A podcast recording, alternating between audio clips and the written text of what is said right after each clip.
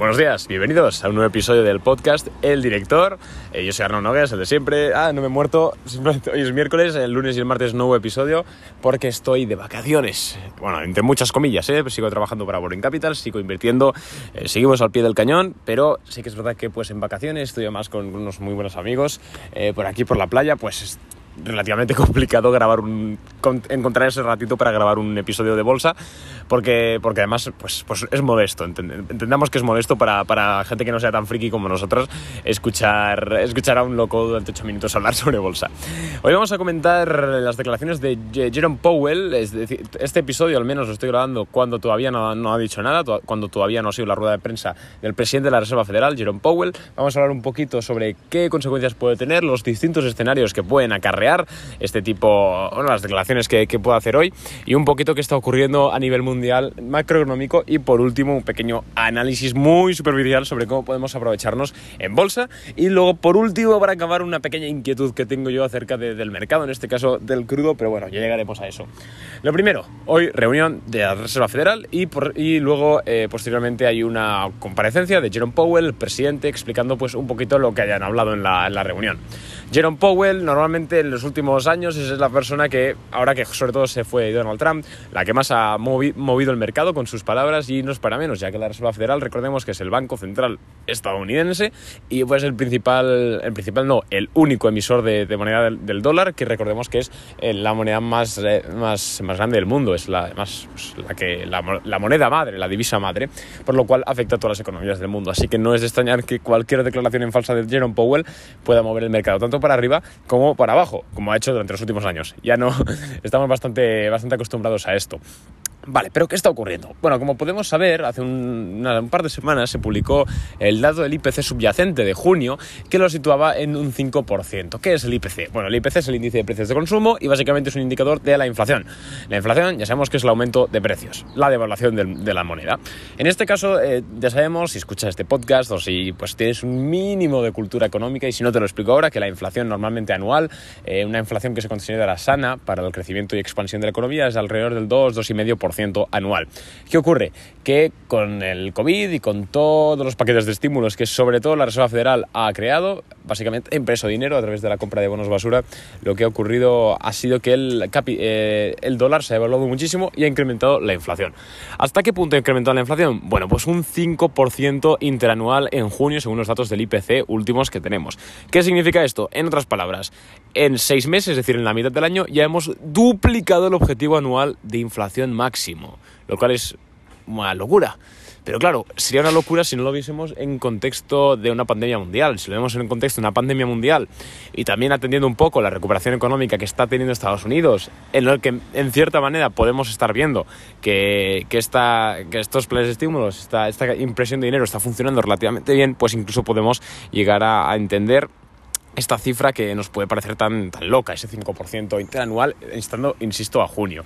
Eh, Jerome Powell va a hablar de eso, ¿no? Se van a reunir y van a hablar sobre si la inflación esta es transitoria, como bien eh, dijeron en la anterior rueda de prensa, por eso los mercados se, situaron casi en máximos históricos. Recordemos que el Nasdaq está a nada de máximos históricos Em, y el SP500 ya lo está y el Dow 30 también, eh, pues básicamente eso, ¿no? Debido a las declaraciones del anterior, el mes anterior de Jerome Powell diciendo que la inflación, que sí, que era muy alta, que vale, pero que estaba todo controlado, estaba todo contemplado en los planes de la Fed, pues lo que hicieron fue que los mercados tuvieron, adquiriesen ese tono verde entusiasta y siguiesen al alza.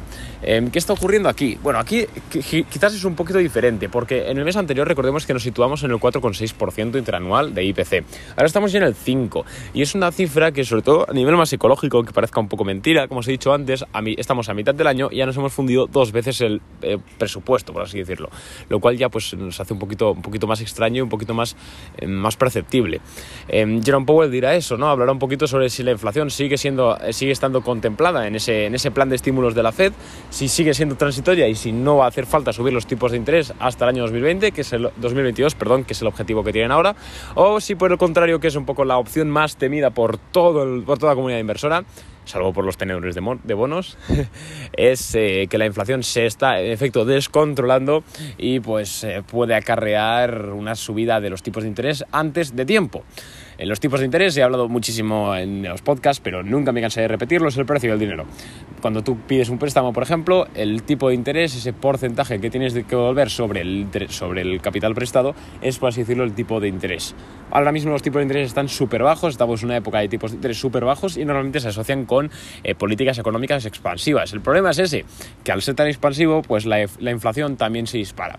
Y ahora un poquito, eh, cuando estábamos tan encerrados en casa, quizás no tanto porque el consumo cayó muchísimo, pero ahora cuando el consumo está prácticamente en el mismo punto en el cual antes de pandemia, pero seguimos comprando bonos, la, la Fed sigue comprando bonos basura, es decir, imprimiendo dinero, pues quizás estamos teniendo ya los primeros problemas. Así que la primera atención del día de hoy es ver qué dice Powell. Mañana intentaré grabar un episodio explicando a, largo y tendido eh, qué ha dicho Powell, qué podemos interpretar, etcétera. Pero de momento lo que sabemos es eso, ¿no? ¿Qué nos dirá Powell? Si bien es transitorio, que está todo contemplado por el primer plan eh, de, estímulos, o por el contrario, eh, nos encontramos en una situación un poquito peligrosa, que sería esa de subir los tipos de interés antes de tiempo porque se está yendo todo de madre. En este segundo caso, que es menos probable, pero siempre hay que tener contemplado y que los mercados, sobre todo ayer, eh, parece que descontaron un poquito más, normalmente acarrearía pérdidas caídas fuertes en, en, índices, sobre todo en empresas como iba diciendo que he tenido que hacer un pequeño corte porque ya sabéis que esto de grabar por la calle es un poquito complicado. Eh, lo que diciendo es eso, ¿no? Un poquito la, esa, esa, dicotomía que, va a ocurrir con, la, con la economía de Estados Unidos. Si en efecto va a haber esa eh, va a estar contemplado en el plan de que esa inflación, por muy alta que sea, realmente va a ser transitoria, que es un poquito lo que esperamos todos que ocurra. Yo creo sinceramente que pese a los datos que tenemos, eh, esa va a ser finalmente la, la, contestación de Powell, principalmente porque no tiene salida. O sea, casi incluso eh, creo que el presidente de la Reserva Federal tendría que mentir antes que, antes que dar un dato erróneo sobre, sobre la inflación o, o dar políticas inflacionarias que no, que no corresponden. pero pero bueno, ya veremos, es un poco hablar, hablar por hablar. Y nada, antes de acabar con el episodio, simplemente decirte una pequeña inquietud que yo tengo, que si estuviese ahí le preguntaría a Powell, y es que las materias primas, tras el rally que tuvieron, eh, sobre todo también provocado por la propia inflación, están bajando, pero lo que está ocurriendo aquí es que hay una subida del precio del petróleo, el precio del crudo, podemos ver el, precio, el petróleo Brent, que recordemos que hace poquito más de un año estaba incluso en precios negativos, algo totalmente histórico, pues hoy está subiendo bastante y esa dicotomía materia prima crudo, cuidado que puede acarrear o puede significar alguna corrección eh, a, nivel, a nivel macroeconómico, me refiero, ¿no? no solo en los índices ni puntual, sino que puede significar un desajuste económico. E igual algún episodio hablando de esto, porque es una inquietud que sí que es verdad que, que he desarrollado a partir de ver un poquito el overview de los mercados en general. Eh, por último, también eh, quiero comentar, y acabo, eh, que estoy, soy bien pesado, quiero comentar simplemente que cuidado que hay una divergencia entre el VIX, el índice del miedo, y el SP500. Ayer el VIX subió mucho respecto al SP500, y cuidado con esa divergencia porque el SP marcando máximos de forma tranquila y el VIX subiendo un poquito, las divergencias sabemos que suelen ajustar y yo creo que va a ser a la baja, sobre todo si las declaraciones de Powell no son las que a nosotros nos gustan. Nada más que comentar de momento, mañana seguimos en contacto.